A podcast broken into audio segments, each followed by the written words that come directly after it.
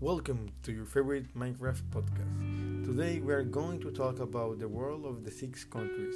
In this world, you will find the Christ, the Redeemer of Brazil, the Angel of the Independence of Mexico, soccer in Argentina, Nazi Germany, the Roman Empire and religion, and Egypt and its pyramids. You will love these buildings.